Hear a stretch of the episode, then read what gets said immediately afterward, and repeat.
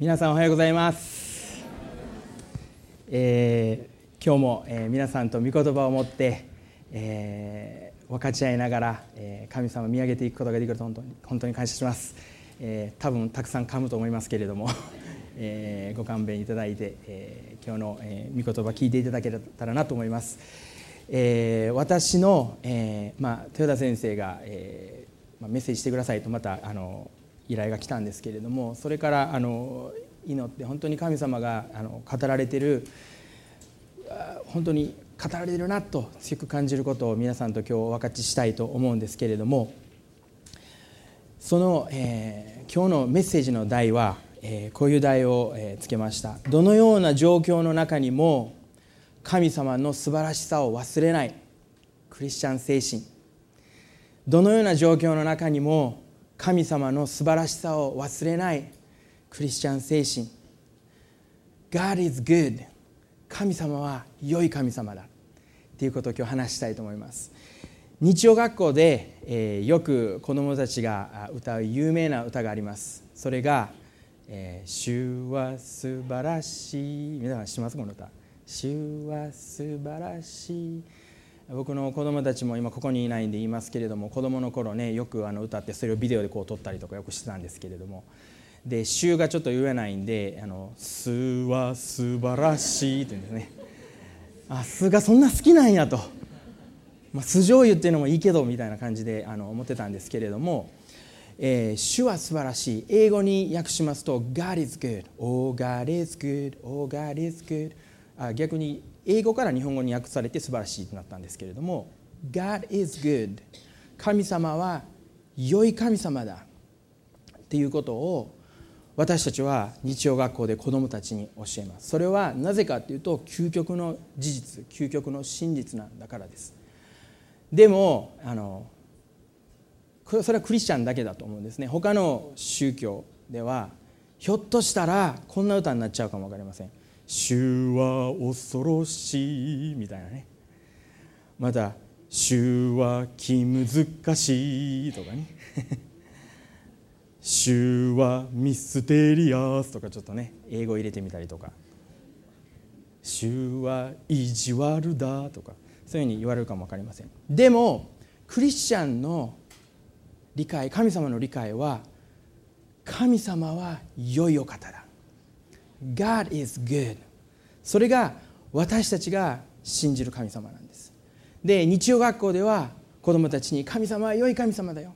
日曜学校で子供たちが絵を描く時にはね空に青い空に白い雲を浮かべて太陽を、こう描いてですねで野原に花がいっぱい生い茂っててそしてイエス様と手をつないで一緒に野原を歩いてるあハッピーみたいなそういう絵を描いてああかわいいなとか言って無邪気に描いてるのを見たりします。またあの CS の中であの大体「イエス様」って言ったら答えが合うんです。それは例えば「一番偉い人は誰ですか?」って言うと「イエス様」と言うんですね。で一番優しい人は誰ですか？イエス様！正解ですね。苦しい時悲しい時助けてくださる方は誰ですか？イエス様。ピンポンですね。私たちを愛してくださっているのは誰ですか？イエス様。ピンポン。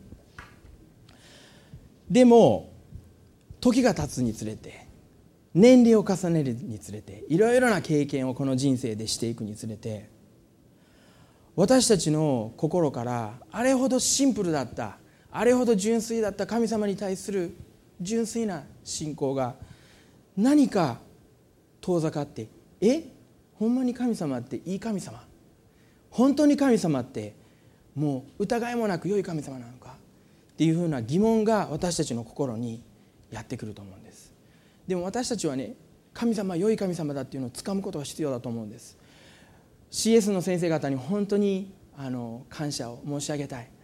本当に尊敬を忘れてはならないと思います。子どもたちに若い頃から神様は素晴らしい神様なんだということを教えるということ大切だと思うんですけれども今日私が御言葉の中で皆さんに問うていきたいということは私たちは本当に神様は良い方なんだ。神様は素晴らしい方なんだ。神様はベストな方なんだと私たちが心の中で疑いもなく信じることができているか。今日この現状この世界の中でこの状況の中で神様は疑いもなく良い神様だっていうことを私たちが信じることができるのかっていうのを今日問うていきたいと思うんです。ヨハネによる福音書10章。ヨハネによる福音書10章。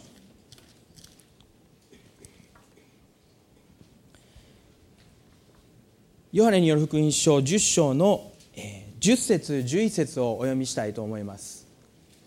ヨハネに福音書10章の10節11節。盗人が来るのはただ盗んだり殺したり滅ぼしたりするだけのためです。私が来たのは羊が命を得またそれを豊かに持つためです。私は良い牧者です。良い牧者は羊のために命を捨てます。盗人が来たのは盗人が来るのはただ盗んだり殺したり滅ぼしたりするだけのためです。盗人が来るのはただ盗んだり殺したり滅ぼしたりするだけのためです。私たちがあれほど純粋だったあれほどシンプルだった神様に対して神様あなたは良いお方です。っていうことができなくなる。私たちの心が遠ざかっていく。そのプロセスのそのプロセスを今日聖書の中から見ていきたいと思います。悪魔という存在が私たちの心に何か疑いを持ってこようとするんですね。創世記の3章を開きたいと思うんですけれども。創世紀の3章このところで悪魔が人類に揺さぶりをかけてるんですね。悪魔が人人類の心に人々の心に疑いを持ち込んでいるんですね。3章、えー、ちょっとお読み、えー、何節かお読みしたいと思うんですけれども。さて神である主が作られたあらゆる野の獣のうちで蛇が一番狡猾であった。蛇は女に言った。あなた方はそののどんな木からも食べてはならないと神は本当に言われたのですか？女は蛇に言った。私たちには園にある木の実を食べてよいのです。しかし園の中央にある木の実について神はあなた方はそれを食べてはならない。それに触れてもいけない。あなた方が死ぬといけないからだと仰せになりました。そこで蛇は女に言った。あなた方は決して死にません。あなた方がそれを食べるその時あなた方の目が開けあなた方が神のようになり善悪を知るようになることを神は知っているのです。ここで聖書はそしてエヴァはその実を取って食べた。そこから人類に罪が入った。書いてます。神様は人を創造されました。そして、えー、この世界を創造し水陸を作り植物を作り動物を作りあらゆる素晴らしいものを満たしてエデンの園を作られました。そしてそのエデンの園に神様の愛の対象としてアダムを土を集めてそこから鼻から息を吹きかけてアダムは生きるものとなりました。そしてアダムをエデンの園に置きました。そして神様が園の木も何千本何万本とある木。そして美味しい美味しい皆さんあのフルーツ食べるまあ梨が最高のシーズンですよね。多分梨もあったと思います。エデンの園には。美味しい美味しい蜜の乗った。りんごみかんもいろいろなもう麗しいもの。マンゴーとかもあったでしょう。美味しいものがいろいろ揃ってる。で神様はさあこの園の木もどれからももう選んでも好きなほど食べていいよ。もう満腹になるほど食べていいよ。そしてこれはもう自然に身を鳴らすからもうどんどん食べていいよ。もうもう祝福ですよね。その祝福の中に置かれました。そしてエヴァを与えそして彼らは神様ともう壁隔てのない本当に祝福の中で生きていたんです。その時にある日悪魔が蛇がやってきました。そして蛇はエヴァにこういうふうに言うんですね。あなた方は園のどんな木からも食べてはならないと神は本当に言われたのですか？いや違います。神様は園のどんな木からも食べていい。でも園の中央にある命の木そして善悪を知る知識の木この中央にある善悪を知る知識の木からは食べてはならない。あなたは必ず死ぬって言われたんですけれども悪魔はこう言ったんです。この園の全部にある木を食べたらダメって言われたんですか？ここにまず一歩のアプローチがあります。それは神様はあの皆さんよく漫画で見たことあると思いますけどあの馬のここの背中にこう釣り釣りの棒みたいなのつけて人参をこう垂らしてですねこうこうこう馬がこう人参を食べようとして走り回るっていう漫画を見たことあると思うんですけれども神様はそのようにしてエデンの園を麗しく作って魅力的に作って素晴らしいもので満たして食べたらあかんって言ったんですかって悪魔は言うんですね。神様は良い神様なのに神様そんなひどい神様なんですかっていうアプローチで入ってきました。そこでエヴァさんは私たちには園にある木の実を食べてよいのです。一応大筋でアダム神様がアダムに命令した内容を答えます。そこで蛇はこう答えるんです。4節で「あなた方は決して死にません」あなた方は決して死にません。時々ね世の中でね神様が良いと思っているそのコンセプトにチャレンジしてくることは強いんです。神様は良くないよ。神様あなたの人生に良くないよ。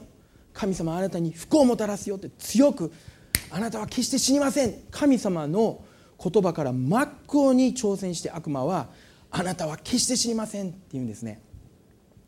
そして5節でこう言うんです。あなた方がそれを食べるその時あなた方の目が開けあなた方が神のようになり善悪に知り善悪を知るようになることを知っているのです。神は知っているのです。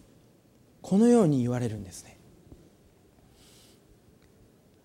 本当に神様がその麗しい園の木から取った実を食べてはダメなんじゃないってダメだって言ったの？ネガティブな思いを持ち込んできて。そしていやいやいやそうじゃないですよって言った時に違う。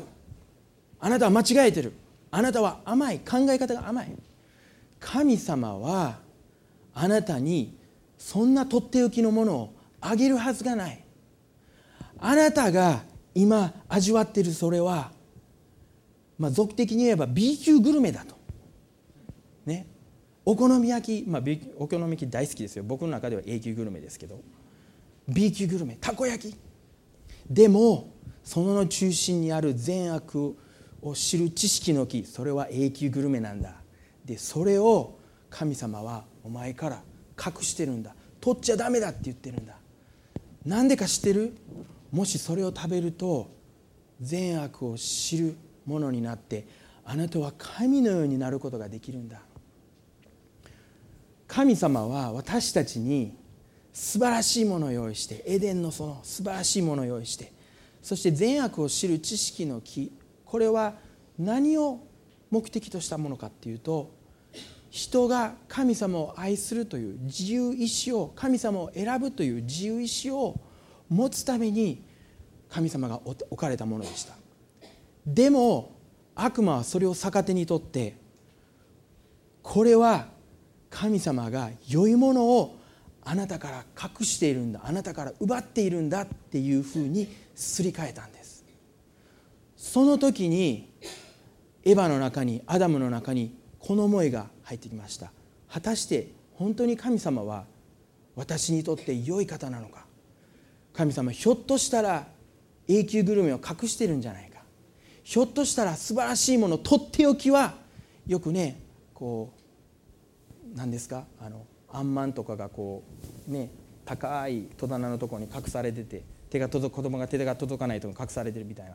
僕もそういう場所があるんですけども子供が届かないところに、え、ケーキとかお菓子とか置く場所が家にあるんですけれどもそういうふうに良いものを隠して持ってる神様じゃないか。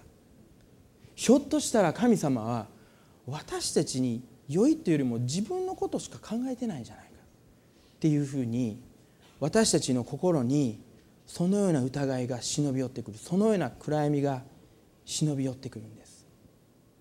そして結果的に罪がアダムとエヴァの中に入ってきました。創世紀の3章の8節ではこのような箇所が書いてあります。そよ風の吹く頃彼らは園の歩き回られる、ごめんなさい。そよ風の吹く頃彼らは園を歩き回られる神である主の声を聞いた。それで人とその妻は神である主の御顔を避けてその木の間に身を隠した。今までエデンの園で本当に祝福された生活を生きて生きてもう食べるものも与えられそして自由に自由になって神様との間に何の壁隔てもなく実を言うと今日あそこの方に行ってあっこの木をこういうふうに手入れしました。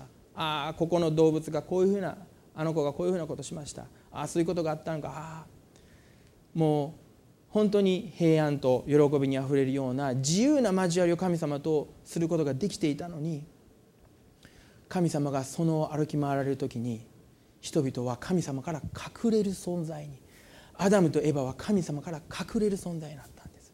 そしてここで言われています。神様はあなたはどこにいるのか。あなたはどこにいるのか？今この世界で失われた魂がたくさんいます。罪が入り神様をに近づくことができなくて神様から隠れてそして神様はこの時代の中にいてあなたはどこにいるのか？あなたはどこにいるのか？あなたはどこにいるのか？と失われた人々を本当に今探されているんです。そのような状況そのような罪そのような神様との分け隔てが私たちの人生の中にこの出来事によって入ってきました。そして今私たちの世界を見てください。それから人間の歴史というものは苦しみ悲しみ悩み争いで本当に満ちています。今メディアでは多くの本当に悲劇的な放送がなされています。神様が良い神様だって言うことができないような状況に私たちは直面しています。アメリカでこれデータで報道されているデータなんですけれどもアメリカで41%の出産は未婚の女性未婚の母親から出産している。41%ですよ。もう半分近く。この結婚という神聖な子供をしっかりと育てていこうというお父さんとお母さんのもとに祝福されて生まれる子供じゃなくて41%の子供たちがこの先どうなるかわからないっていうようなところに生を受けているんです。ヒューマントラフィックっていう言葉を聞かれたことはありましたでしょうか？ヒューマントラフィックもうそれは本当にむごい状況です。これは要するに人身売買です。人々は人々が女子供男いろんな人間を神様から与えられた尊い人間をビジネスのために利益のために売買されていることが全世界で起こっているんです。今ね全世界で3000万人という人が要するに奴隷の生活を送っているんです。この文明が発達したこの豊かな経済が発達したいろいろな意味で満たされている世界で奴隷という存在が事実あるんです。そしてこの3000万人という数字は他のどの時代よりも大きな数字なんです。信じられますか皆さん？このような時代に奴隷っていうようなもう昔のようなもう奴隷なんかもう考えられへんというような時代ですけど昔のように思いますけれども現実そのようなことが起こっているんです。家庭が崩壊していってます。今言ったように片親から生まれる子どもたちが多いって言ってますけれども十分に父親母親の愛を受け入れない受け入れることができないまた両方の親がいないそういうところで生を受けてそして本当に苦しんでいる子どもたちがたくさんいるんですね。また世界では水の不足の問題が本当に深刻です。10億人っていうほどの人たちがきれいな水を飲むことができない。皆さんもテレビでドキュメンタリー見たことあると思いますけれども何キロも何キロも子どもたちがこの入れ容器を担いで水を汲みに行くんですね。その水すらも衛生上不衛生な水を飲んでいる。それによって病が起きてそれによって作物が本当に滅んでしまってもうどうしようもない状況に毎日毎日生きていて僕今が始、ま、話し始めて15分ぐらいですけれどもこの間にももう命を落としていってる子どもたちがたくさんいるんです。このような状況。また本当に自然災害。世界の中で地震が起きたりまた津波が起きたり嵐が起きたりいろいろな災害の中で多くの人々が被災されその家を失いその財産を失い行く生きる場所をなくして本当に苦しんでおられる方がたくさんいますよね。戦争やもう騒乱の噂も絶えません。もう今のもう今年の初めからもう中東のことに関しては日本も大きく震わされましたよね。もう中東のその戦争の恐ろしい脅威が今私たちの目の前にあって私たちはそれを否定することはできない。神様が良い神様だってどう言えますか？この状況で。そしてその恐れ私たちが本当にこの現状によって恐れ持っている恐れっていうのは私たちの文化にも根強く根強くもう浸透していて私たちの精神私たちの考える考え方すらも私たちを影響していってるんです。恐れっていうものは本当にこのマーケットで大きな影響力を持っています。ビッグマーケットになっています。まあこれだいぶ昔の話ですけれどもオイルショックっていうのを皆さん覚えてはります？オイルオイルショック。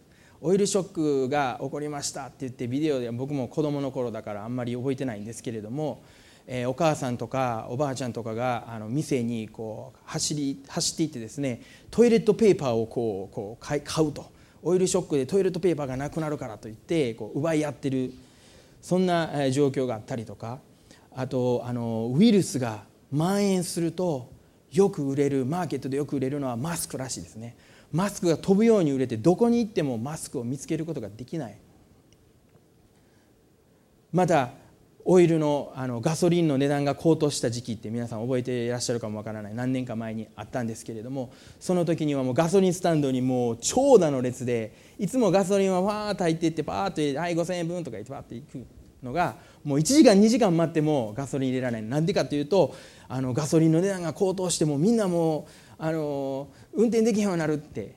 ねそんなあれじゃなかったんですけれど。でもその恐れによってみんながもうすぐそれに飛びついてもう反応して。すごい人々の心精神的な心の状況を表していると思います。またいろいろな生命保険火災保険地震保険もいろいろなもう恐れっていうものを取り上げるともう数えきれないようなものがこの私たちの文化の中で私たちを脅かしそして私たちはそれに突き動かされて生きているようなそういう状況だと思います。私も個人的にあの体験したことがあるんですけれどもそれがあの11年ぐらい前に私あの中古物件の家を買ったんですね。で中古物件の家っていうのは新品の家じゃないんでやっぱり怖いんですよ。ひょっとして買って契約した後に何か水回りに問題があったりとか何かこう中心的な家のあのこのあの構造で問題があったりっていうのが怖かったんですごく怖かったんですけれども、まあ、勇気を持って買いました。で買って住み始めたらまあいいなと思って1年ぐらい経った頃にあるあのおじさんがですねこう僕の家をこう訪ねてきたんです。で入って開けますとその工務店の服を上から下まで着たおじさんが立っていてですねそして僕にこう言ったんです「あの兄ちゃんこの前ねそこでねあの昨日そこで高いところ登ってて兄ちゃんの家のあの屋根を見たんやけれどもあらかんでこれ」って言われて「え？何があかんのですか?」って言ったら屋根のなんかこうところが歪んでてそこからなんか亀裂が入ってるかなんかでそこから水が入り込むんじゃないかみたいなことをそのおじさんは僕に言うんですよ。で「え？そうなんですか?」で話を聞いていくといやもしこれこのまま放っておくとあの水がちょっと浸水してもう法外な値段で屋根全体を取り替えるか、まあ、最悪の場合もう兄ちゃんこれ建て直しやなみたいなこと言われてええー、ってもうびっくりしてですね。どういうことですか？ちょっとこう玄関に入ってもらってこう説明したもうこう絵を描いてくれて釘の打たれ方がこうなっててでもこう水はこう遡ってこう入ることができてとかなんかいろいろ説明されるんですよ本格的にね。もう怖くなドキドキしてきてそして「えどうしたらいいんですか？どうしたらいいんですか?」で最終的にそのおじさんが僕に「兄ちゃんこれを直すってなったらな」って言って突きつけた見積書がなんと400万。400万！そんなんありませんよ。400万なんか。で「あもう結構です」って言ってそれでちょっと分かったんで「もう結構です帰ってください」って言ってあの帰っていただいたんですけども。でも私の恐れの中に私の心の中に恐れが入ってきたんです。もし家がねもし不要欠陥品だったらどうしよう。そしたらこの前1年前僕は35年ローンを組んでそして平成2050何年までなんか支払いみたいなのが続いててそれをしょ背負って歩いていく。でもこの家の水が入ったことによって僕の人生はどうなるんだろうみたいな。すごい恐れにこう触れ触れたっていうかねそういう経験をしたんですけれどもでもこういう恐れっていうのは私たちの毎日の生活の中にドーンと存在感があって私たちを本当に脅かします。私たちはクリスチャン精神というよりはむしろ恐れと悲観将来に対する恐れ将来に対する悲観私たちの人生に対する後悔私たちの人生に対する悲観的な精神が私たちの心にもう巣を作ってしまうような状況になってしまうんですね。また私たちは生活範囲の中でも本当に家庭の中に私はもういろんな話を聞きます。家庭の中に問題があります。家庭の中でいざこざがあります。本当に夫婦間が本当に問題がたくさんあります。家庭の中で暴力が起こっています。また人間関係の中で人間関係がこじれて本当につらい。もういじめに遭っています。争いを本当に日々の中で経験しています。苦しみの中で涙してもう涙して涙を枕にして寝たのは数えきれないです。悲しい人生が起きています。また病に侵されています。私たちのこの健康が脅かされてそして将来に対するこの不安でもういっぱいになってしまう。私たちはそういう時代に生きている。私たちはそういう世界に生きているんです。その中で私たちはどうやって今日話のこのメッセージの題名であります。神様はいよいよ方ということを私たちはどうやってつかむことができるんでしょうか。こんな状況もう教会でねもしね教会に来て「God is good all the time」って歌ってますけどそれはもう本当にクリスチャンごっこにしか見えない。私たちの生きている状況 God is good じゃない。God is 分かんない。何が起こってるか分かんない。でも今日聖書の中から神様は良いお方である。悪魔はねあなたは決して死にません。神様は悪い神様です。バーンと僕たちに投げかけてきます。でもねクリスチャンはねそれに対して違うと強く言わなくちゃいけないと思うんです。私たちは信仰に立って神様は良い神様だって宣言していかなくちゃいけないと思うんです。詩篇103編を開いていただけますでしょうか。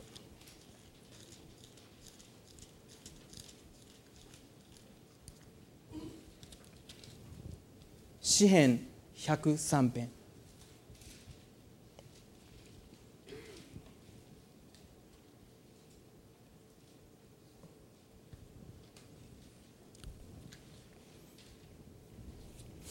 詩篇の103編を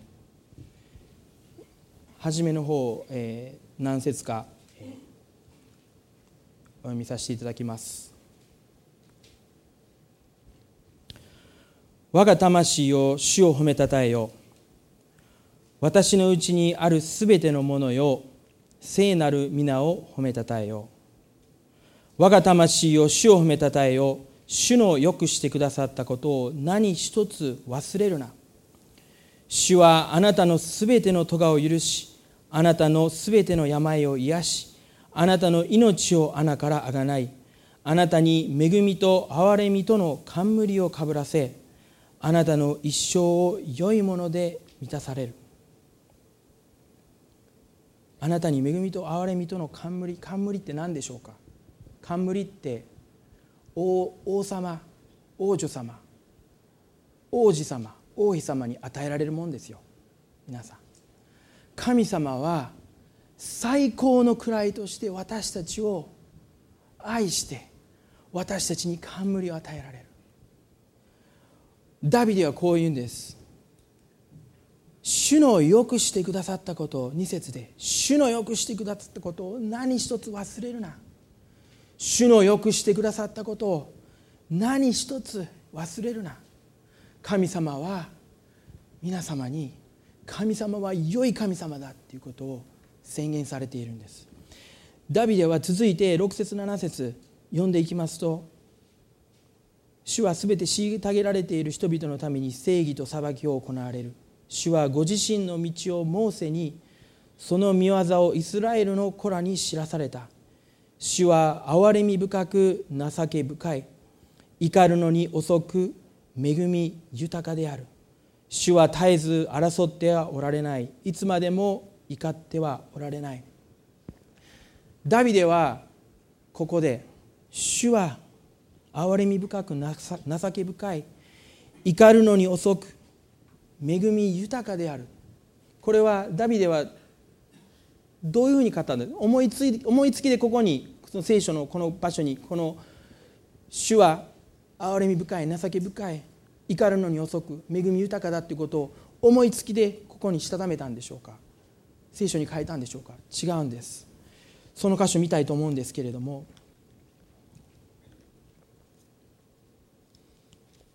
出エジプト記34章。出エジプト記34章。ダビデはこのことを思いながらこの103編のこの場所を書きました。イスラエルはこの出エジプト記に書かれている記事の内容はイスラエルはエジプトから奇跡的に解放されてそして神様の力強い見ての中で約束の地を得ていくっていうそういう話の一部が出エジプト記の中に書かれているんですけれどもここでは神様が数々の奇跡を行ってそしてイスラエルの民を荒野に連れてきてですね神様の山に連れてきてそして神様はモーセに私のところに登ってきなさいと言ってモーセ40日40夜山に登って神様と交わるその時に神様は私たちに神様の戒めを教えられるんです。私たちがどうやって神様を愛するかということを神様に喜ばれて生きるか。そういう戒めそのために必要な約束事戒めを私たちにモーセに与えてそして御自らの手でその板にその戒めを石の板岩の板に書かれてモーセはその岩を持って山から降りてきました。そしたらイスラエルのため40日 ,40 日40夜モーセがいなくなってもう死んでしまった。食べるものもないですからね。飲むものもないですから。もう死んでしまったと思ってそして自分たちで金の格子を作ってこれを神様に仕立てようって言ってそれを礼拝し始めていたんです。降りていった時にイスラエルがそれをしているのを見てモーセは劣化のごとく怒りに燃えてそして血が上っちゃって僕はそんなに血が上ったことないんですけど神様からもらったその大事な岩を打ち砕いてしまうんですね。もう神様はこんなに素晴らしいものを与えてくれる。お前らにはもうふさわしくないって言ってバーン潰しちゃうんです。それでもう神様の怒りが起きてそして悲しい出来事が起こるんですけれどもそれが全て終わった後イスラエルがもう一度悔い改め神様に立ち返った時に神様モーセに言われるんです。あなたはもう一度あの岩の板2枚を持って私の場所に私のところにやってきなさい。そしてモーセは神様のもとに行くんです。そしたら神様がそこでもう一度私たちに神様の戒めを与えそして御自らの指でその岩にその戒めを書き私たちに私たちイスラエルと契約を結ぶんです。そしてそのイスラエルと契約を結んでどういうことか分かります？神様がイスラエルと結婚式をしたようなもんなんです。神様が私は私自身をあなたにあげるって言ってここでイスラエルと結婚式をしたんです。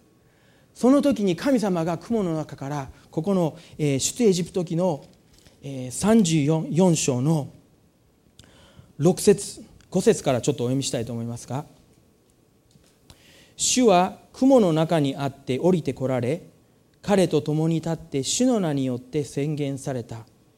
主は彼の前を通り過ぎる時宣言された。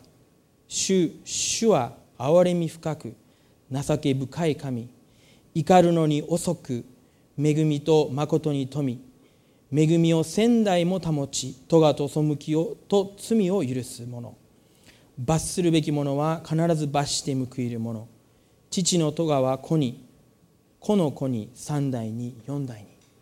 というふうに神様があの結婚式で新郎新婦があなたを愛します。たとえどのような困難があったとしても苦しみの中にあったとしても病の中にあったとしても死に至るまであなたを愛しますと宣言されたようにここで神様は主は憐れみ深く私は憐れみ深く情け深く怒るに遅き恵みに豊かですとモーセに御自ら天から降りてこられてモーセの目の前で言われた言葉がこの言葉なんです。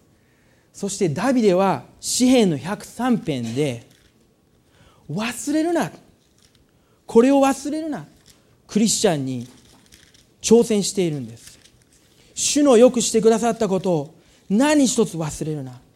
主はあなたを愛して私たちが失敗しても神様に反抗してもでも神様私たちを愛して私はあなたに憐れみ深くあなたに情け深く怒るのに遅くあなたに対して恵みが豊かだっていうことを神様が言われた。神様の御言葉を忘れてはダメだ。神様のその言葉を忘れてはダメだと。ダビデはここで私たちに訴えているんです。ただ単に「わあ神様って素晴らしいよ。神様って優しいよ」って言ってることをここで言ってるんではなくてダビデはあの神様がイスラエルと結婚式をしたあの時を思い浮かべながら「主を褒めたたえよ」そうだ私たちは神様に受け入れられた。神様に愛されているものなんだ。それを忘れちゃダメだよ。みんなに何度も何度も言ってるんですね。開かなくて結構ですけれどもヤコブヤコブの一章にはこのような御言葉が書いてあります。御言葉を聞いても行わない人がいるならその人は自分の生まれつきの鏡をあ生まれつきの顔を鏡で見る人よ見る人のようです。自分を眺めてから立ち去るとそれがどのようであったかを忘れます。皆様今日鏡見てこられなかった方いらっしゃいます？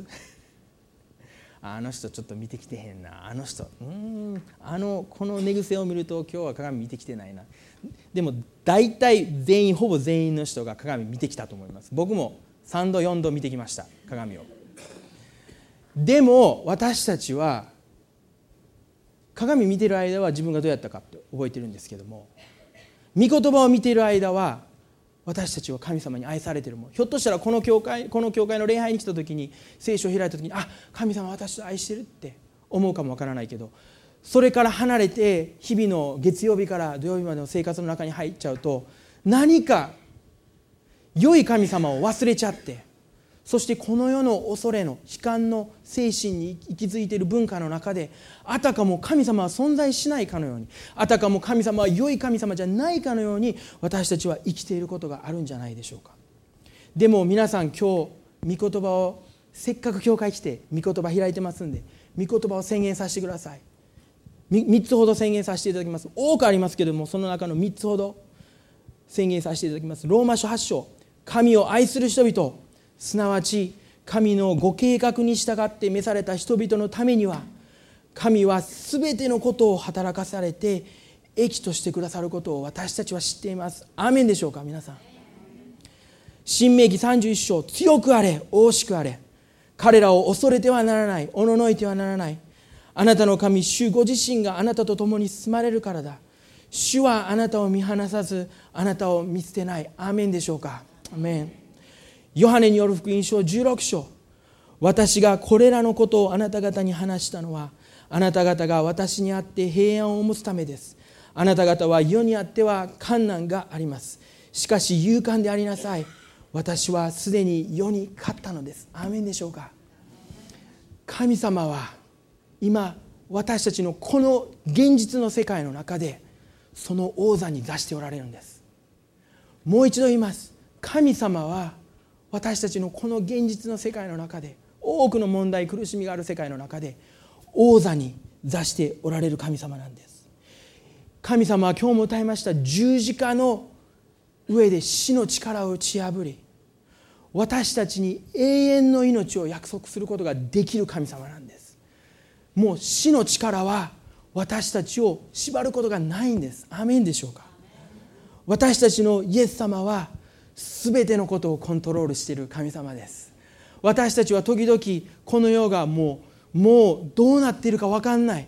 もうアウト・オブ・コントロールになってもうもう操業操業不能っていうかもうどうなってるか分からない。もう理不尽なこと分からないことが起きてもうこの世がもうどんどんどんどん落ちてってるって感じるかも分かりません。でも神様はインコントロールなんです。神様は全てのことをコントロールしているんです。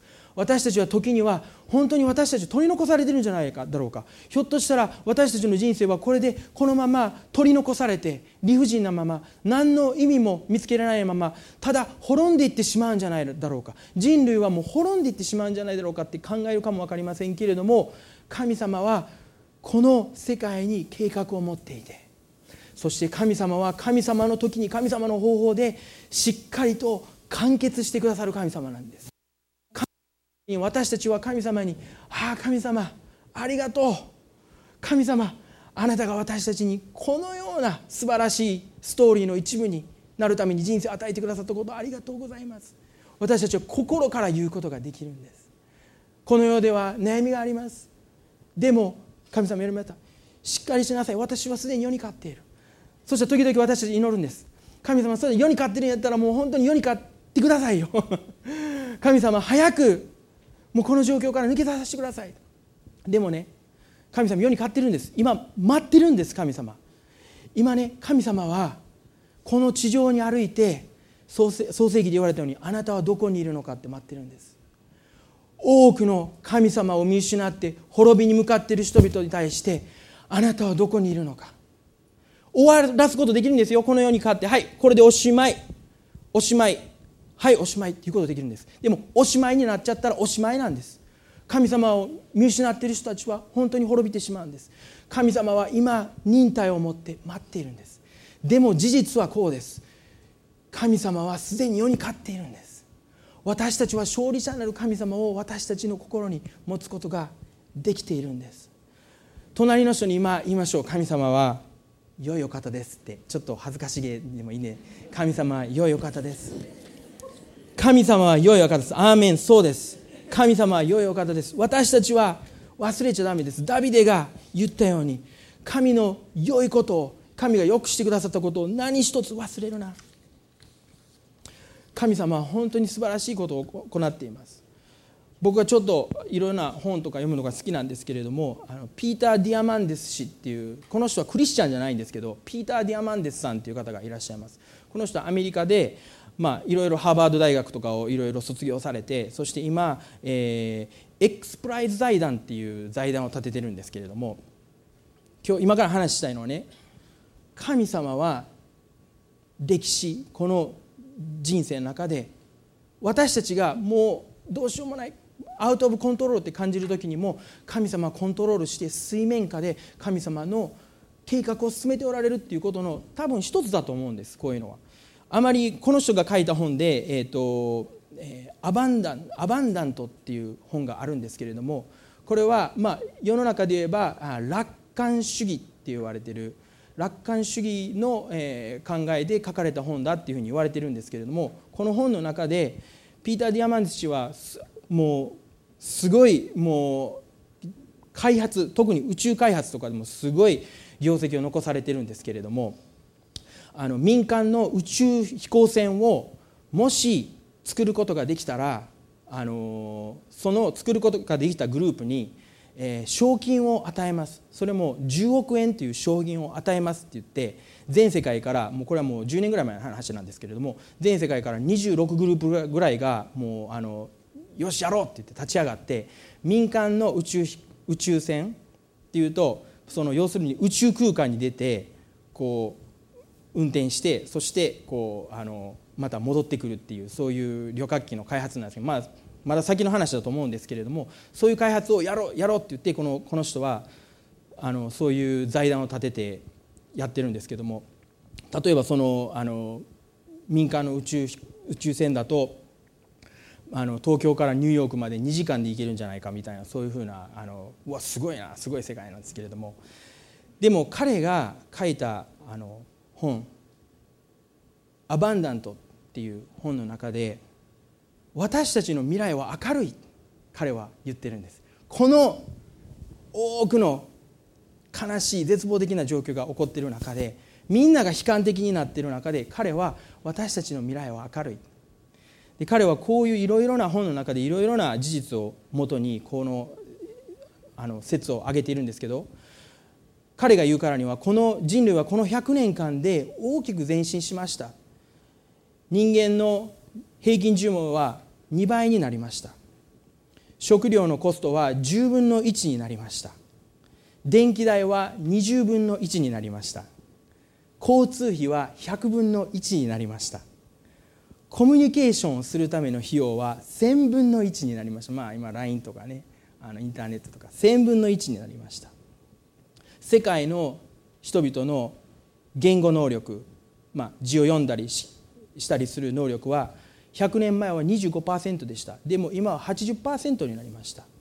そして人類の歴史の中で今ほど平和な時代っていうのは過去にはなかったって彼はこの本の中で説明しているんですね。そしてもちろん彼は今の世界の現状の例えば10億人のきれいな水を飲むことができない人たちがいるっていうその事実にももちろんあの認めてますしでも彼が言うからにはテクノロジーが本当にいい意味で加速してそして全世界に可能性を与えている。そしてこの水不足10億人以上の水不足についてももうこの世代でこの水不足の問題が解消されるんじゃないかっていうほど彼は楽観的に、まあ、希望を持って将来を見ているんです。でその中で彼が言うのはね地球っていうのは水不足っていうけれども地球のこの星の70%は水だっていうんですよね。私たちは水不足水不足と言いながら水の星に住んでるんだ。でもその70%のうち97.5%は塩水。そして2%は氷。そして私たちは0.5%の真水を取り合ってそして水不足水不足って苦しんでる。でもここにナノテクノロジーっていうテクノロジーを勉強しているディーン・カーマンさんっていう人が出てきてそして今これ現実にあるもんなんですけれどもスリングショット浄水式っていうのが今開発されてるんです。スリングショット浄水器。でそれはもう本当にこれぐらいの冷蔵庫ぐらいの大きさのものなんですけれどもこの機械はなんとどのようなどんな汚い水どんな汚染されてる水どんな飲むことができない水も1日この1つの冷蔵庫ぐらいのこの機械で1日1000リットルの飲料水を作ることができるそうです。それも1リットルコストがね1リットル作るのに2セント2セントって言ったら2円より以下ですよ。2円より安い。あ2円より上か今の2円 ,2 円ちょっとの値段で飲料水を作ることができるんだ。そしてコカ・コーラのカンパニーがこの開発に目をつけてでこれ作った当時は1台1000万円ぐらいのものだったのがもう今テクノロジーが進んで10万円20万円ぐらいで作れるようになってるらしいです。そしてもう200カ国っていうところにこのコカ・コーラがこの機械を送って今実験でそのことがなされているそうです。そしたらこの機械がどんどん増えていけば70%の塩水を飲料水に変えてこの水不足が解決できるんじゃないかっピーター・ディアマンさんはクリスチャンじゃないです。でも彼はこの暗闇の中にあって神様が与えられたテクノロジーっていうものを正しく使って正しく向き合っていく時に私たちの未来は明るいんだってそういう結論に至ることができてる。クリスチャンのいろいろなこの組織が今この暗闇と戦うためにたくさんの働きをしています。皆さんもご存知だと思うんですけれども。でもヒューマントラフィック今言ったヒューマントラフィックに対抗するためのいろいろな組織が立ち上がっていろいろ戦ってます。また水不足のために水不足でアフリカではね50万円払った一つの井戸ができるらしいです。そこで4万人の人が水を飲むことができるらしいです。またドミニカでは本当にもう疫病に苦しんでいる子どもたちをもう15万円で手術をすることができてその子たちを解放する。インドではもう売春もう自分の体を打って売春の生活をしている子たちを30万円で3000ドルで解放することができる。そういうふうにねクリスチャンが立ち上がっていろんなこの世界の問題に対して立ち上がって向かい合おうとしてるんですね。私たちは今皆さんお互い言いました。神様は良い神様ですでも私たちが椅子に座っている状況だと神様は良い神様って思えない。でもね神様は私たちを使いたい。私たちが立ち上がって神様はいや神様は良い神様だって言って私たちが生き私たちが活動し神様の働きの担い担い手として私たちが動き始める時に神様はその暗闇の世界を希望ある明るい世界に変えていくことができる。そのように私は信じるんです。神様は良い方である。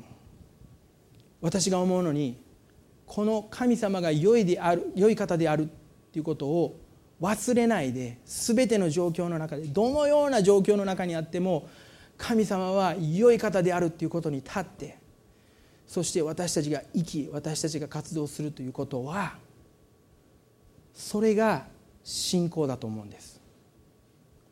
信仰っていうのはただ単に私たちがマインドコントロールして自分を言い聞かせて神様は言い方言い方いいからって言って自分をごまかして生きる生き方ではないんです。信仰っていうのは神様が良い方であるっていうことを忘れないで全ての状況の中で一歩踏み出して歩き始めること。それが信仰の生活だと思うんです。出エジプト記ごめんなさい。民数記の13章も最後、えー、読んで終わりたいと思うんですけれども。民数記。あごめんなさい。えー、っとそうですね。民数記の、えー、13章。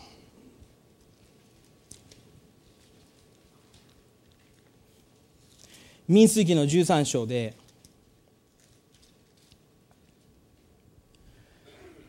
イスラエルはとうとうエジプトから解放され荒野での生活1年2年ぐらいの生活を終えてそして神様の約束の地の前に立ちました。そして神様が命令されたように12人の石膏を使わしてこのカナンの地約束の地を偵察してこいということで12人を送り出しました。彼らは行き巡ってこのカナンの地神様が与えられると約束された地をいろいろ偵察していろいろ調べてそして帰ってきました。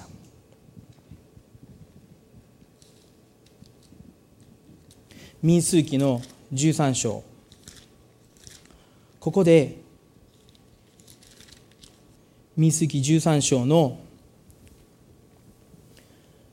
27節からちょっと読みしたいと思いますが彼らはモーセに告げていった。私たちはあなたがお使わしになった地に来ました。そこにはまことに乳と蜜が流れています。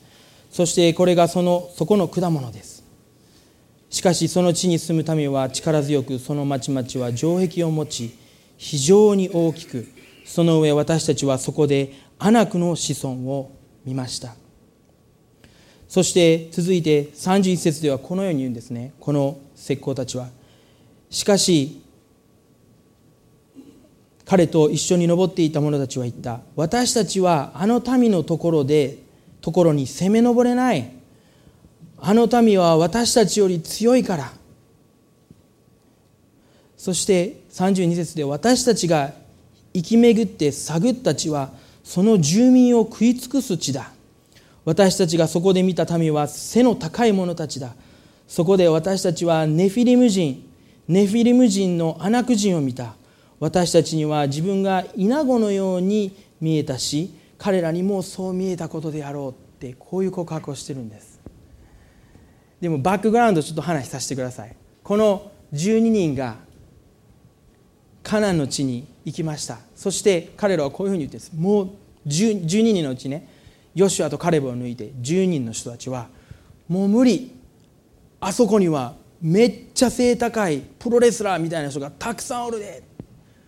もう俺たちなんかもうイナゴに見えたと思うで。城壁も高いしあんなとこ入っていけるわけわけない。もう恐れに恐れの精神満たされて悲観の精神満たされてるんです。でもね彼らのバックグラウンド説明させてください。彼らは全てのこのことを見たんです。エジプトで奴隷として働いてました。しかしモーセを使わされて。そして数々の奇跡を神様が行ってあの絶対抜けることができないエジプトから奴隷奴隷だった身から解放されてエジプトから出てきてそれだけじゃなくて航海を渡ったんです。目の前であの大きな航海が分かれてその真ん中乾いた地を歩いてそして自分たちの後ろについてきたエジプト人は全滅させられて荒野では食べ物がないどうしたらいいか。マナーが神様がマナーを与えてくださいました。水がない水を神様与えてくださいました。お肉食べたい。うずらを与えてくださいました。火の柱が皆さん見たことあります？火の柱ないです僕。火の柱が現れて神様を神様が民を導き雲の柱が現れて神様を導き神様私たちに戒めを与え山に呼んで神様が降りてこられてすっごいもうユニバーサル・スタジオなんかもう比べ物にならないようなすっごい光景を見てですねそしてモーセの幕屋で神様の臨在が現れて私たちを導いてこのところまで来られてそして今この場所に立ってカナンの前に立った時に彼らは恐れに満ちているんです。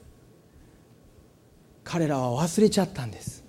神様がどれだけ良くしてくださったことどれだけ偉大な力を持って私たちの味方として良くしてくださったことかということを忘れているんです。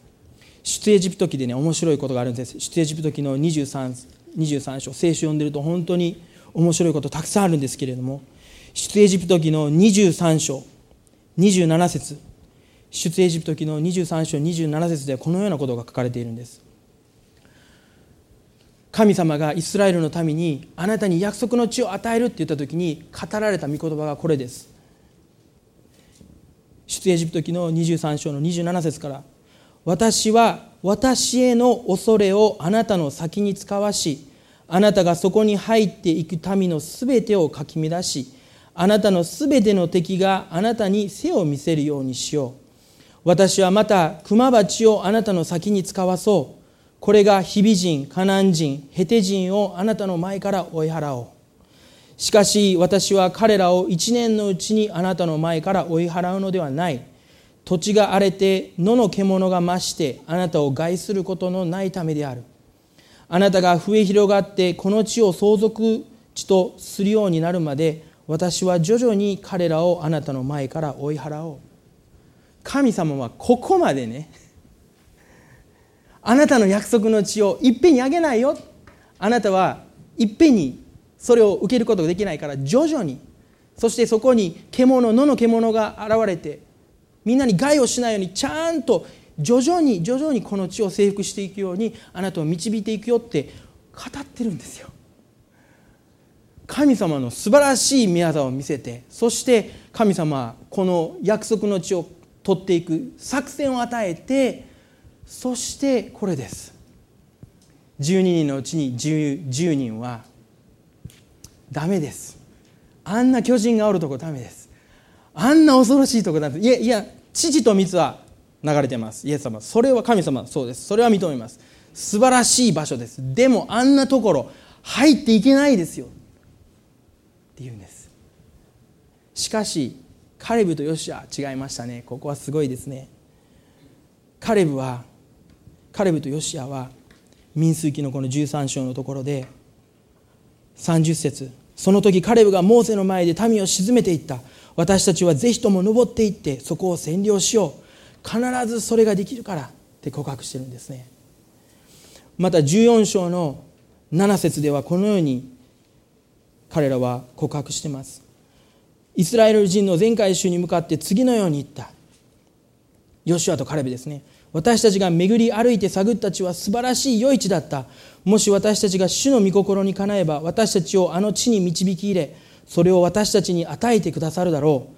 あの地には父と蜜とが流れている。ただ主に背いてはならない。その地の人々を恐れてはならない。彼らは私たちの餌食となるからだ。彼らの守りは彼らから取り去られている。しかし主が私たちと共におられるのだ。彼らを恐れてはならない。カレブとヨシアが持っていた信仰は神様が良い方であるということを忘れない信仰でした。神様がこの約束の地を取るって作戦されたその御言葉を忘れないでだからこの問題に直面した時にいや問題はある。でも神様はこの問題を打ち破る計画をしっかりと持ってらっしゃる。この苦しみの挑戦のチャレンジの状況を勝利していく計画をしっかりと持ってくださっている。ヨシュアとカレブはそれを疑わなかったんです。そして行こうって言ったんです。残念なことにイスラエルは10人のこの石膏10人のスパイの話を聞いて泣き悲しみ。そして彼らはついに神様の怒りも買ってしまいついにその約束の地を受け継ぐことができなく。40年間荒野でさまよってそして神様の約束を信じる次の世代とヨシュアとカレブはその40年後に約束の地に入っていって神様が言われたように勝利を取っていったんです。神様は良いお方なんです。はい神様は良いお方なんです。そしてはいいろいろな問題私たちには苦しみ悲しみたくさんの悲劇が起こっています。でも神様はその中にあってもそれを打ち勝っていく計画を私たちに持ってらっしゃるんです。これがクリスチャン精神なんです。これが信仰なんです。私たちの生きる人生の中で一番最初話したようにどこに神様がいるんだろう。どこに私たちの人生の目的があるんだろう？どこに答えがあるんだろう？私たちはそういう状況に直面します。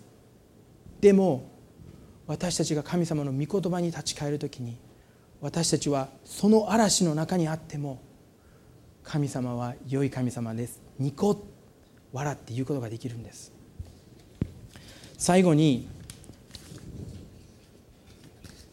ある僕がすごく慕って尊敬する、えー、アメリカの、えー、ミュージシャンの、えー、方の、えー、証しをしてちょっと終わりたいと思うんですけれどもスティーブン・カーティス・チャップマンっていう人です。皆さんご存知の方もいらっしゃるかもわからないですけど日本ではあんまり有名じゃないのかもわからないですけれども彼は僕は大学に行って彼の音楽に出会ってもうもうすぐ大好きになってで彼のギターをこう真似てみたりとかバンドで一緒に彼の音楽を弾いてみたりとかいろいろやりました。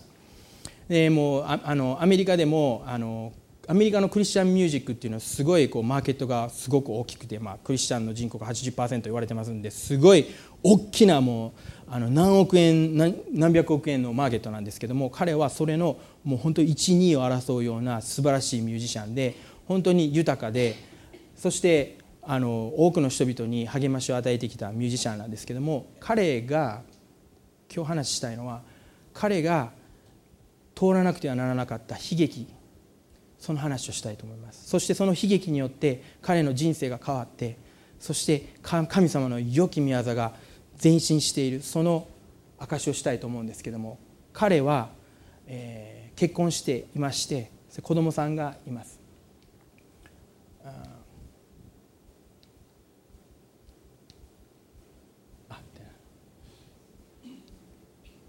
彼の家族なんですけど次行ってくれる？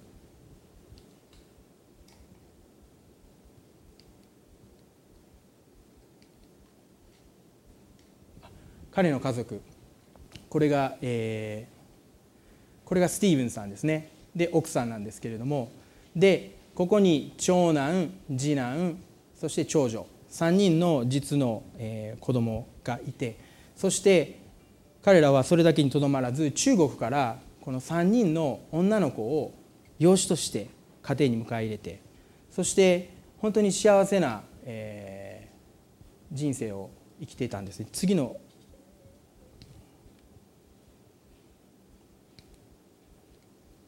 あですね。本当に楽しい楽しい時間を過ごしてですね。6人の子供たちがいました、えー、愛情本当に豊かでもし今そのビデオを見せれるかな。この中でスーちゃんっていうマリアちゃんっていう子がいるんですけれども彼は彼女はこの6人家族の中で一番下の、えー、女の子なんですけれども、えー、うんいける？Hey, everybody. Hey, video blog people, friends, buddies. We're here in Florida on spring break. This is. Tell them your name. What's your name? Oh, yeah, that's right. This is Maria. Just kidding. I know her name.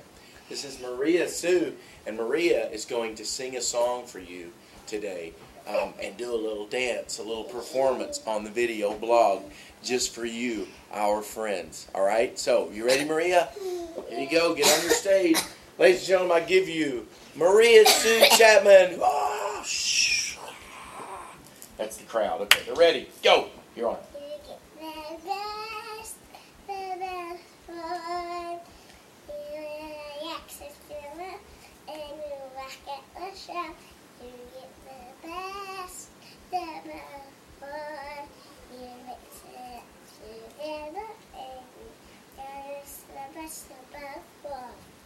Yay! Huh? Yeah, pretty awesome, dude. Hey everybody, we're back with part two. 彼はあのマリアマリアちゃんを本当に愛してて本当に神様が本当にこの家族を祝福して彼自身本当に神様を愛して生きていてそしてこの家族は本当に幸せな生活を送ってたんですけれどもある日5月の、えー、2008年5月の出来事だったんですけれども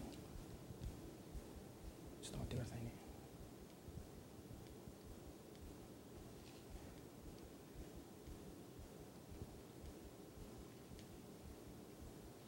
マリアちゃんが悲劇の事故に遭います。2008年の5月の21日。マリアちゃんのお兄ちゃんであったウィル君が学校に行ってそして学校から帰ってくる時に車を運転してました。そして運転して家に帰ってきたんですね。でその時スティーブンさんは家の前にいてそしてウィルさんがウィル君がこう入ってくるのを見て「おー」っていう感じで。で家の裏に車を止めるためにブーンと行った時に悲劇が起こりました。マリアちゃんが車の前に何を思ったのか飛び出してきて車のことあんまり見てなくて車がマリアちゃんを強打したんですそしてマリアちゃんその場に倒れて血だらけになってそして奥さんは「マリア!」叫んでスティーブンさんはそれを聞いて家の裏に駆けつけてみるともう血だらけになった小さい子がそして、えー、人工呼吸をしてそして何とか蘇生しようとするけれどももう息をしてない。その中でウィル君はその状況になって自分がマリアちゃんを引った打ちつけたって引いたということを気がついてそしてその場所にいられなくなってウィル君はもう走ってその場からどこかわからないけれどもとりあえず走ってどっかに逃げたいと思ってお一生懸命走って逃げようとするんですね。そしたらカレブ君がその、えー、行こうとするウィル君を引き止めてこのカレブ君っていうのはこの子なんですけれども追いかけてその子にタックルをして倒してそしてウィル君はもう泣き叫んでる時にカレブ君は「大丈夫だ神様が何とかしてくれる神様と一緒に何とかしてくれる」って言いながらも空を見上げて「神様なんですか？何でこんなこと起こってるんですか?」スティーブンさんも「神様これだけはこれだけはできないですこれだけは我慢できないです」って祈ったらしいです。そして病院に連れて行ってそして病院でお医者さんは残念ですけどもマリアちゃんは息を引き取られました。もうスティーブンさんはそれを信じることができなくて「いやあなたは間違っている」って言って病室に入っていってそしてそこにマリアちゃんの亡骸がある。それを見て泣き崩れて泣いて泣いて泣いて悲しみのどん底にこの家族は一瞬に落とされたんです。この出来事によって一瞬に悲しみのどん底に落ちてしまいました。でもマリアちゃんはもう戻らない人になってしまったのでその亡骸を持ってきてそして次の日にメモリアルサービスということで告別式をすることになりました。でも起こったことにもう心がついていかない。思いがついていかない。そしてスティーブさんの心の中ではなぜで神様なぜですか？なぜですか？怒りと疑問と苦しみとその連続でした。そしてスティーブンさんとカレブさんはウィルさんは本当にウィル君は本当に落ち込んでます。スティーブンさんとカレブさんはカレブ君は「神様なんでこんなことが起こったんですか?」夜通し祈ってそして朝になって「神様あなたがなされている宮沢を見ることができません」「神様あなたを見せてください」「この状況の中であなたの良いことを見せてください」祈ったんです。そして告別式メモリアルサービスに着る服を着るために家の2階に登っていってそしてマリアちゃんの部屋に入った時にマリアちゃんの机の上に一つの絵が置いてあったんですね。でスティーブンさんとカレブさんは「神様あなたのことをこの状況の中であなたのことを見せてください」祈ったんですけれども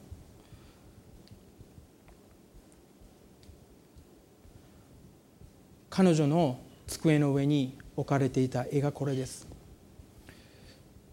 彼女はダッドマンっていう言葉しか書くことができなかったらしいです。で SE なんか学んでなかった書くこと知らなかったのにその日の朝天に召されるその日の朝彼女は自分の部屋の中で「See」見なさいって書かれていた。スティーブンさんは見ることができない。神様どうしたらいいんですか？って言った時に「See」そしてその絵の裏にはこのような絵が描いてあったそうです。小さな花があって6枚の花びらがあります。神様が語られたんです。この6枚の花びらはあなたの 6, 6人の子供だ。そして1枚だけ色が塗られてた。マリアは私のもとに来て今完全なものになったんだよ。神様はスティーブンさんカレブさんに語られたそうなんです。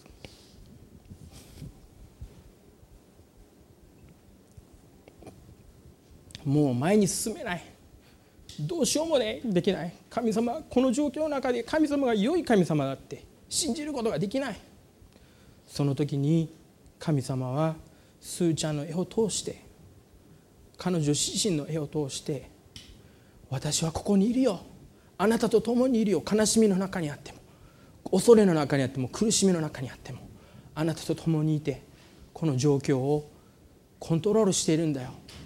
見なさいって言ってこの絵を彼らに示されたんです。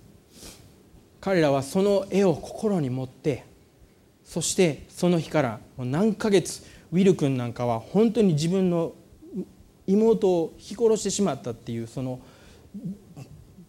罪悪感にも苛まれて大変だったらしいですけども何ヶ月何ヶ月っていう間をこの家族は一緒に歩み続けたんです。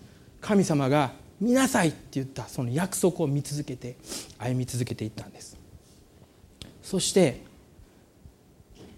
彼らが次に取った行動はもう普通だったらもう養子なんかも迎えることできないって思うのに彼らはこのような組織を立ち上げたんです。これは中国からアメリカに養子を迎えるのは本当に高額で手続きも大変なんですけれどもこの組織はそれを斡旋して助ける多くの人々が中国のこの孤児たちをこう引き取ることができる養子に迎え入れることができるっていう組織を立ててこのように活動しているんですね。そして見てください。神様は多くの子供たちをこのマリアちゃんの死を通して救う。マリアちゃんがこの事故に遭う2ヶ月ぐらい前にマリアちゃんはお父さんとお母さんと一緒にイエス様を信じるっていうお祈りをしたそうです。私はイエス様を信じたい。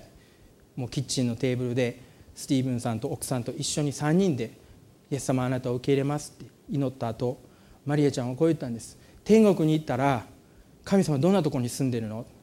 神様は大きな家に住んでるよ。神様の家すごく広いよ。って言ったら彼女は私も早く天国に行ってその大きな神様の家で遊びたいって言ったらしいんです。彼らはこの組織を立ち上げたとともに中国にマリアズビッグハウスっていうこのような個人の組織も作ったんですね。これ見ていただいたら分かるようにマリアの花がちゃんとこの書かれてますよね。これはスティーブンさんがこの悲劇を通して神様を見ているっていう証拠です。神様は良い神様だ。見つめ続けて彼らはこのような働きをしています。これはこのビッグハウスの前で笑顔で撮ってる写真です。彼は本当に素晴らしいミュージシャンでもあって世界アメリカでも本当に認められてる、えミュージシャンなんですけども彼のその後のミュージックの活動も変わりました。彼のギターの上にはこのようなマリアちゃんの花が今書いてあるんですね。それを持っていろんなところで神様のことを歌って神様の証しをしているんです。一つこれは有名なあのコンサートで弾いてるんですけどもちゃんとここにマリアちゃんの花が書いてあります。彼はこの「シンデレラ」という歌があるんですけどもこの歌もし機会があったら聴いていただきたいんですけどこのマリアちゃんのことを歌った歌です。12時になったら今のうち私の娘と踊っておこう。12時になったら彼女はもう行っちゃうからっていう歌なんです。でも一番最後の最後に最後にでも実を言うと12時過ぎてもマリアと私のダンスは永遠に続くって言ってこの歌を終わらしているっていう素晴らしい歌全全米ですごいヒットしてる歌なんですけれども。神様はこのように私たちの苦しみ悲しみこの世で悪魔は言うんです。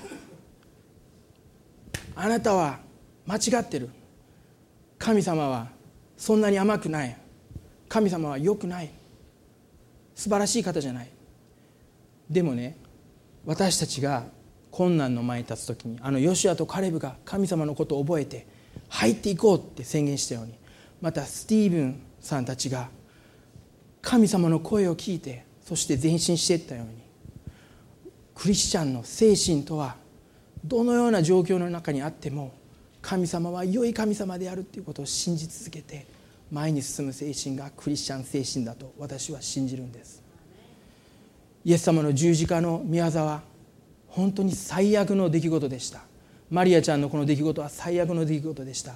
でもイエス様のこの十字架の出来事はこの人類の中で最悪最もむごたらしい最悪な出来事でした。人々の希望が地に落ちた日でした。弟子たちは恐れに満たされた日でした。もう十字架という刑はむごたらしいむごたらしい刑でした。この人類の歴史の中で最も醜い日だったと言えると思います。しかしイエス様は3日目にその死の力を打ち破って3日目によみがえられました。そしてよみがえり死を打ち破り勝利して私たちに永遠の命を約束してくださっている。スティーブンさんがこういうふうに言うんです。私のこの世に残されているミッションはもう有名になるとかいい歌を書くとかそういうことじゃありません。この生き生きながらえている間神様の良さを味わって人々にシェアすることが私の生きるミッションです。そしてかの日には私は天国に行って神様と出会います。そしてマリアとも出会うんです。私はその日が早く来てほしいと思います。彼の中から死への恐れが完全に取り去られました。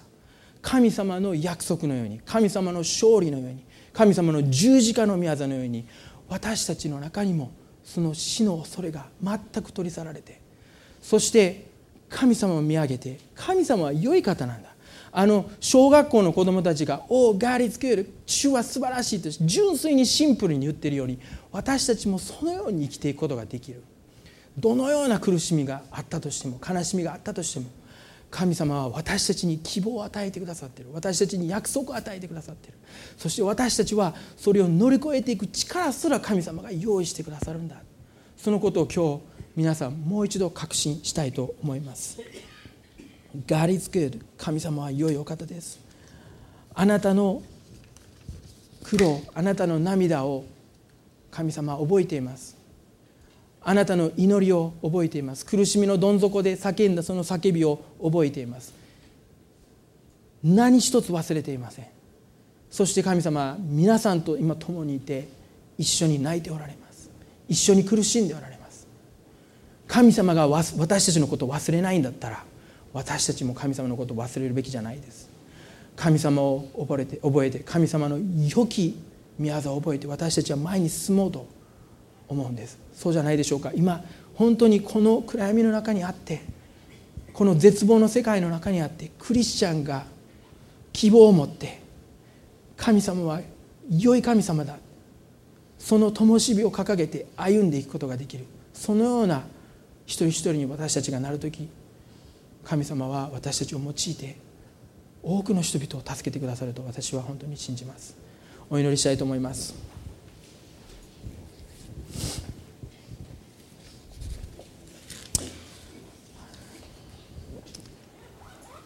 愛する天のお父様主よ私たちはあなたの良さあなたの素晴らしさを味わいます。あなたは本当に素晴らしい神様です。あなたはこの儚い私たちを見てこの罪にまみれた私たちを見て私たちを憐れま憐れまれました。私を愛されました。そして最も大事なその独り子を私たちのために犠牲にするほどに私たちを愛し御子を私たちのもとに使わしその愛する御子を十字架につけ勝利を与え私たちに永遠の約束を与えてくださったことを本当に感謝いたします。神様今日私たちはあなたを見上げます。良い神様あなたを見上げます。主をどうぞ私たちの心の中にあなたが真ん中に居座ってください。私たちの心の真ん中に座してください。住んでください。たとえどのようなことが起こっても神様あなたは良い神様であるということを私たちの心に持ち続けあなたの身腕に抱かれてこの人生という海原を私たちはあなたと共に渡っていくことができますように主よあなたが私たち一人一人をもう一度そのあなたの愛に気づかさせてくださってあなたに立ち返らさせてくださいますようにお願いいたします。神様あなたは本当に全てのことを考えて一つ一つのことを考えて私たちの人生に一つ一つの条件を置かれました。主よそれは本当に時に私たちは悩みに打ちひしがれ本当に苦しみに嘆く時があります。でもしかしそれは本当に主よあなたを求める機会です。主よこのスティーブンさんがカレブさんが本当に神様苦しみのどん底であなたを求めたようにあなたを見させてくださいと求めたように。主よ私たちもあなたを見たいです。あなたの声を聞きたいです。あなたの御顔を仰ぎたいです。あなたがなされるその御業を私たちに見せてください。私たちを背負って私たちを抱きかかえて私たちを運んでください。主よあなたは恵み深く慈しみ深く憐れみ深く情け深く怒るのに遅く恵み豊かな神様です。主よあなたはご自身でそう宣言されました。私たちを迎え入れる時にご自身で宣言されました。私は良い神様だ。主をどうぞ私たちがこの人生の中で主をあなたを見上げてどのような時にも神様あなたが語っておられるその御言葉を心につかむことができますようにお願いいたします。